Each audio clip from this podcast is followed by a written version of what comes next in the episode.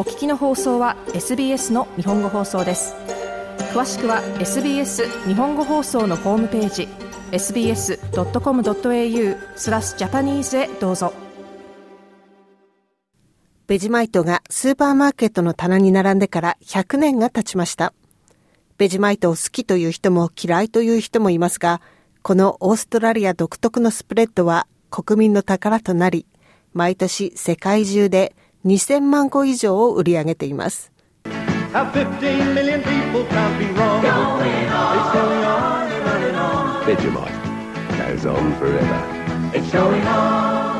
1500万人は間違いない。ベジマイトは永遠に続いていくというコマーシャルです。このオーストラリアを代表するスプレッドは最初の100年を迎えました。ベジマイトには様々な意見があるようです。ベジマイトで育ちました。素晴らしい食品です。私は嫌いです。強く匂います。これがないと一日が始まらないね。こんなにひどいものがあり得る？ひどい私は嫌いです。意見は分かれています。鮮やかな黄色の蓋に間違えようのない塩辛い味。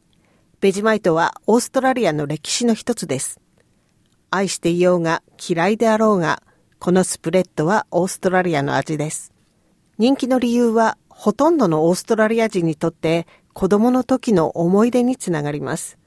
その感覚がベジマイトの成功に欠かせないと、RMIT 大学国際マーケティングベルナード・フィゲレイド准教授は話しました。When we're talking about iconic brands in marketing, シンボルとなるブランドやそのマーケティングを話すとき、世襲的かどうか、本物志向かどうか、またその国の歴史にどう関わるかはとても重要なことです。特にベジマイトは単なるブランドや文化的製品であるということを超えて本当に独特なものです。オーストラリアンの魂なのです。あなたはベジマイトを嫌いだとしても、ベジマイトはオーストラリアらしいものとしてベジマイトを懐かしく思うのです。フィゲレイド准教授でした。今や毎年世界で2000万個以上を売り上げるベジマイトですが、販売当初の市場確保は容易ではありませんでした。1923年に登場した時には大きな期待があったと思われますが、消費者はそれほど感銘を受けてはいませんでした。ジェイミー・カリスターはベジマイト発明家の孫にあたります。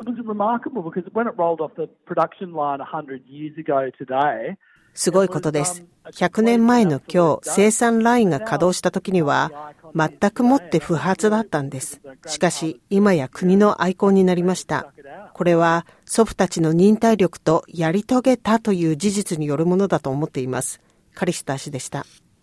ことの起こりは、フレッド・ウォーカーという実業家が、ビールの酵母からスプレッドを作るために、ジェイミーの祖父である科学者シリル・カリスターを雇ったことに始まります。カリスター氏は仕事場が最初の頃は友好的な環境ではなかったと言いました。同僚はシリル博士がどんな違いを起こすことができるか予想できなかったからです。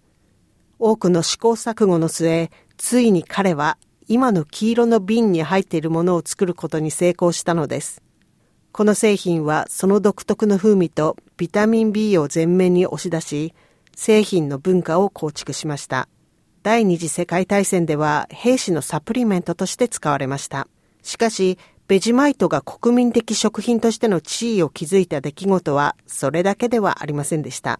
フィゲレード准教授はオリンピックもマーケティングの上で重要なマイルストーンだったと話します。And what was clever about that is that, that was during the Olympics of 1956, they, they played that jingle. 1956年のオリンピックの間、彼らはベジマイトのコマーシャル音楽を流し続けました。これは賢い戦略でした。これによって、ベジマイトとオーストラリアらしさ、典型的なオーストラリアスポーツとのつながりを作ったのです。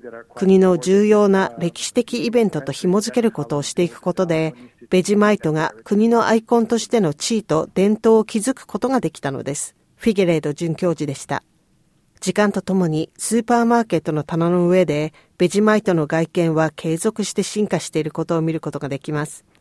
そしてレシピも増えています。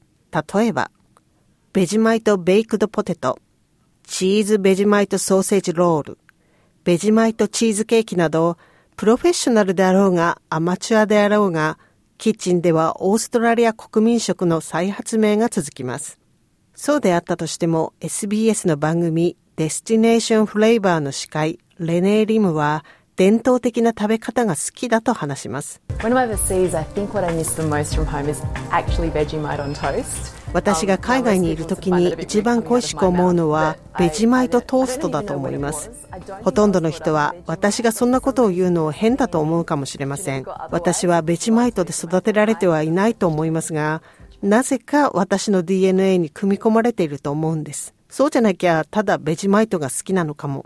私はターキッシュブレッドのトーストに塗ります。そうすることで美味しくなると思っています。リム氏でした。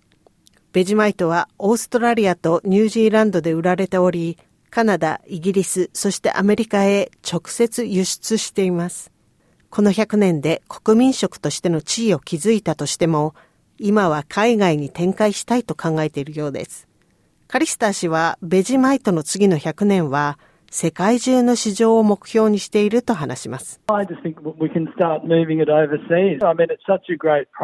海外を目標にできると考えています。ほら、素晴らしい製品でしょ？それにご存知のように、この製品は副産物からできています。持続可能な製品ですし、健康的で人々はこれを愛しています。ですから海外でも受け入れてもらえるはずです。カリスター氏でした。しかし、フィゲレード准教授は単純なことではないと話します。オーストラリアではなく海外の市場に出ていくにはもっと困難です。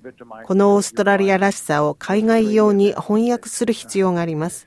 あなたはオーストラリアらしさを買うためにベジマイトを買うのです。製品のために製品を買うというのは全く違うゲームです。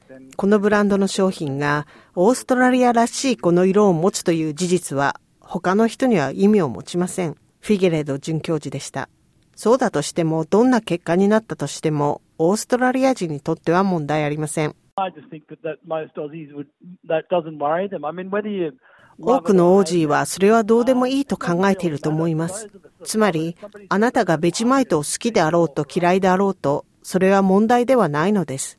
ベジマイトが好きな我々にとっては、誰かが嫌いだと言っても、私は好きなのですから心配なんかしていません。カリスタ氏でした。SBS ニュースのアドリアナ・ワインストックのレポートを SBS 日本語放送北田和代がお届けしました。もっとストーリーをお聞きになりたい方は iTunes や Google ポッドキャスト Spotify などでお楽しみいただけます。